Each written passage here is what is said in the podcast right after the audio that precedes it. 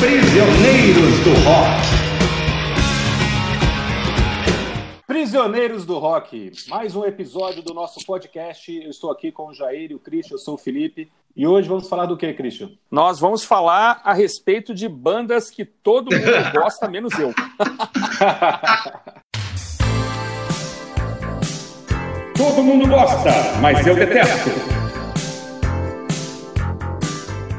Falar de grupos que são falsas Sim. unanimidades, entendeu? Porque não conseguiram nos convencer. A mim, a mim não convenceram, não. pelo menos. E aí o Jair vai começar para mim. Eu achava o Jair legal o Jair começar, porque acho que a minha vai ser tão, tão polêmico que não. eu prefiro nem começar. Eu acho que tem que iniciar com esse artista. Ele é horror concurso, todo mundo gosta e eu não. Provavelmente deve ser similar com ah. você. Djavan.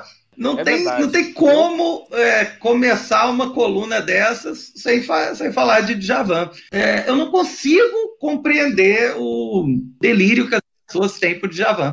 Primeiro, eu acho que todas as músicas dele é, falam sobre o mesmo tema. Sexo. Prince fazia também todas as músicas sobre sexo, mas é, com uma qualidade é, diferenciada. Eu não acho a, a voz dele isso tudo. Acho que ele canta tecnicamente bem, mas ele não tem uma impostação vocal tão sofisticada assim, que acaba fazendo com que todas as músicas sejam muito parecidas umas com as outras. Isso que eu acho que as pessoas gostam tanto, uhum. porque, ah, eu gosto de uma, a próxima é igual, a próxima é igual, a próxima é igual, fantástico. Então, o acústico do Djavan e ouvir a mesma música numa versão estendida de uma hora e vinte. E você, Cris? Muito bem. Não, eu ia só falar do Djavan o seguinte, né, gente? Que a primeira, claro que existe todo um respeito pela carreira do cara e tal, né? Um cara que tá aí há, há 50 anos, sei lá, fazendo, fazendo música, deve ter tido uma infância difícil e tal, mas eu também não consigo gostar, assim, eu não, não consigo entender as letras. Sei que musicalmente é muito, muito claro, evidente que musicalmente é super bem elaborado, né? Os arranjos são muito bons, influências aí jazzísticas, né? Contrabaixos muito bem urdidos, mas realmente eu não consigo. Não, já, já escutei umas coisas dele gravadas por outros artistas, né? Até pela Elis Regina no começo e tal. Você ouve e fala, pô, até interessante e tal. Mas realmente não é o tipo de música que eu ouço com muita frequência e ele também entra numa lista de criação de, de conflito na mesa do bar. É onde eu vou falar também que eu não, não gosto. Mas eu compreendo, eu, eu entendo, eu, eu acho que ele tem que ser respeitado, lógico, assim, mas eu não consigo gostar. Felipe quer falar do senhor de Javan, não? Não, vou falar rapidinho aqui, até para poder ficar mais divertido, eu vou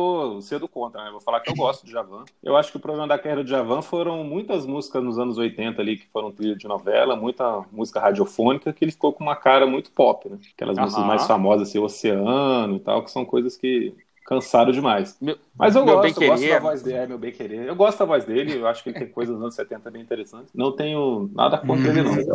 Muito bem. Eu acabei de descobrir aqui na Wikipédia que o nome. Eu achei, sempre achei que Djavan era a junção de dois nomes, mas o nome dele realmente é Djavan. Eu achei que era, uma, era, um, era um pseudônimo, alguma coisa assim. É, Djavan é. Caetano. É. Ele, é, pois é, olha aí, olha aí. Impressionante. E mas ele foi jogador eu... de futebol, cara. É, eu tinha lido isso já em algum lugar também, cara. Não, não sei como nem onde. jogar no CSA, que é um. Como cantor, então, ele é um excelente jogador de futebol.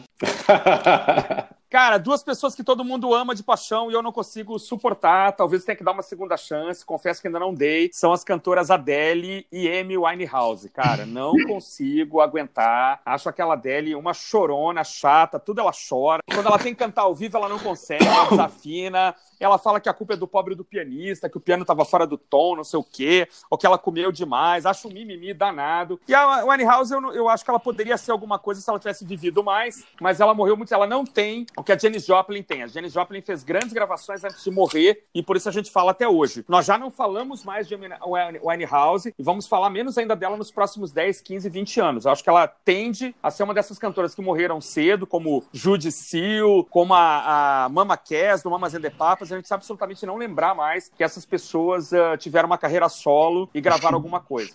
É isso. Desculpem.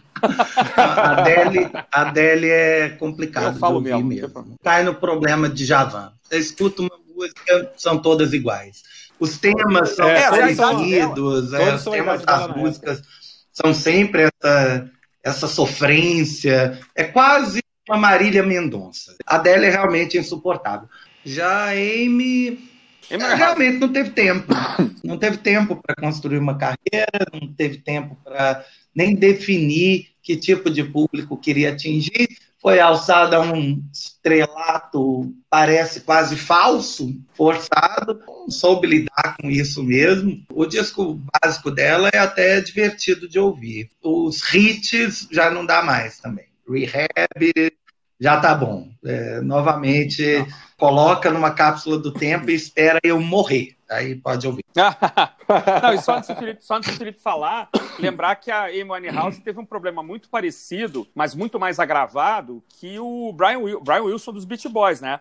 Que era um pai ditador, né, um empresário muito, muito, muito opressor, né, que até tentou lançar carreira, carreira musical depois que ela morreu, né, ele gravou um disco e era um cara que é, tem, tem, tem uma história num documentário que ela, que ela pediu para ele para tirar férias, que ela não aguentava mais, que ela ia morrer, ela foi para um hotel e ele levou uma equipe de TV para filmar as férias dela para fazer um documentário. Então assim, era um cara alta, dizem que era um cara muito opressor, muito, né, lá, a lá pai do Brian Wilson, não lembro nem no, uh, o Sr. Jackson lá, o pai do Michael Jackson, né? Só que a diferença do Michael Jackson e do Brian Wilson é que eles sobreviveram a isso por um bom tempo, né? E a Winehouse sucumbiu, me parece, a essa opressão toda, o que é muito triste, porque poderia ter uma carreira mais longa e poderia se limpar e gravar uns discos mais limpa, né? E, e enveredar pelo jazz ou pelo blues e tal, sei lá. Mas não teve tempo e para mim não não pegou, no tempo que ela esteve viva, não pegou, e hoje eu não ouço mais. Eu teria que pegar e escutar. Então tem isso também que eu não sei se vocês já viram esse documentário que fala da, da do já, pai já dela vi. como um opressor, é, assim, violento. Há uns três anos. Não, gostei de saber que você, detestando a Amy Winehouse, mesmo assim você assistiu o documentário sobre ela, isso é muito bom. Mas eu discordo completamente, eu acho a Amy Winehouse muito boa,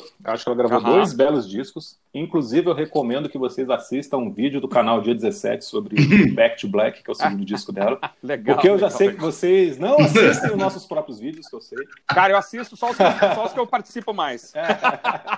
Só os que esse, eu falo mais. Esse é o vídeo, foi um pílulas que eu gravei sobre Back to Black. Eu acho ela muito boa. É uma pena que ela tenha morrido tão nova. A Adele é legalzinha, tem uma outra música que eu acho legaisinhas assim, mas realmente não. E para você, Felipe, qual unanimidade é burra? Quero ouvir. Quero ouvir. Ah, realmente eu vou falar do Guns N' Roses. Não poderia ser diferente. Banda super estimada, carreira curtíssima. Fez um, um, primeiro disco até interessante, que eu reconheço que tem bons hits, mas logo depois faz um segundo que não diz nada. E aí cai na pretensão absoluta em gravar dois vinis duplos. Use Your Illusion 1 e 2. São, quase, são 30 músicas no mesmo ano. É verdade. E onde se salva o quê? Duas covers, né? Eles gravam Paul McCartney e gravam Bob Dylan.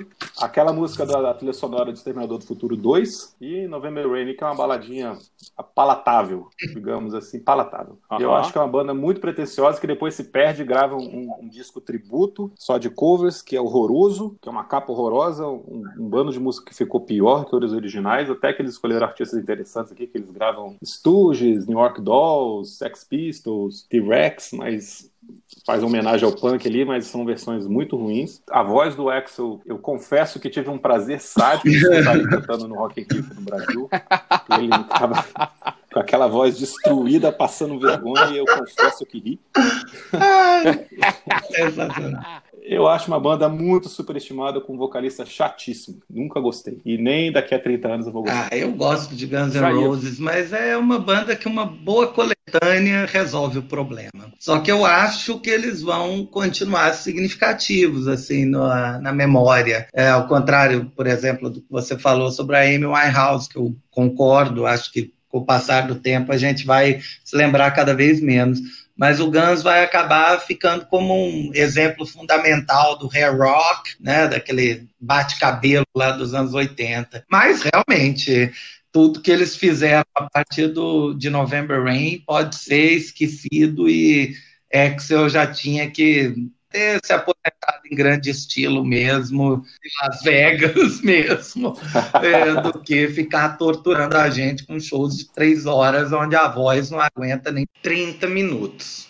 É triste. Eu gostei muito da banda quando ela apareceu, né? Gosto do Appetite for Destruction, hum. gosto do Lies, que é um disco, que é um EP, né? Mas que tinha Patience, né? Que todo mundo curtiu, tirou no violão, assoviava e tal. É, quando saiu o User Illusion 1 e 2, cara, dois discos duplos, na época eu não tinha grana para comprar, então eu lembro que eu gravei, comprei umas três ou quatro fitas e tal, e, e uma vizinha lá com grana tinha, eu gravei, é, e ouvia muito, assim, eu achava algumas músicas muito legais, assim, apesar da das covers chamarem bastante atenção, Eu achava que. Mas agora, é, realmente, dois discos duplos é um exagero, mesmo para um cara como eu que gosta de prog e tal. Dois discos duplos é, foi demais, assim. Acho que gastou um pouco. E, e aí a banda começou também a, a se desmontar toda, né? É, sai um guitarrista, sai o baterista, né? Que eu acho sempre engraçado. É a banda mais louca do mundo, né? Na época, em termos de drogas, despediu o baterista porque ele era doido demais, né? Então, assim, o quão louco, o quão doido tinha que ser aquele batera, Steven Adler, eu acho, né? Tinha que ser doido para ser expulso da banda mais doida do mundo, né? Mas era um cara que teve um Depois e tal. Então, assim, eu, eu lembro que eu, que eu acompanhei na época bem, assim, a, as superproduções que, que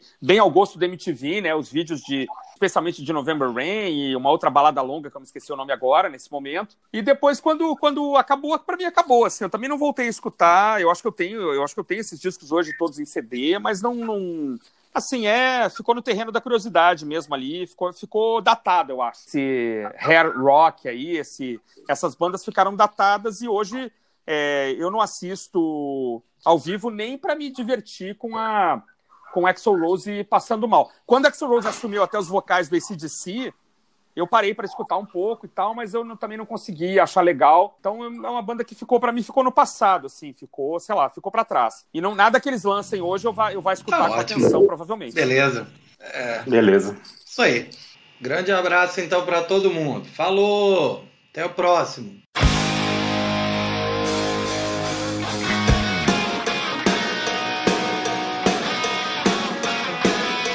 Prisioneiros do Rock.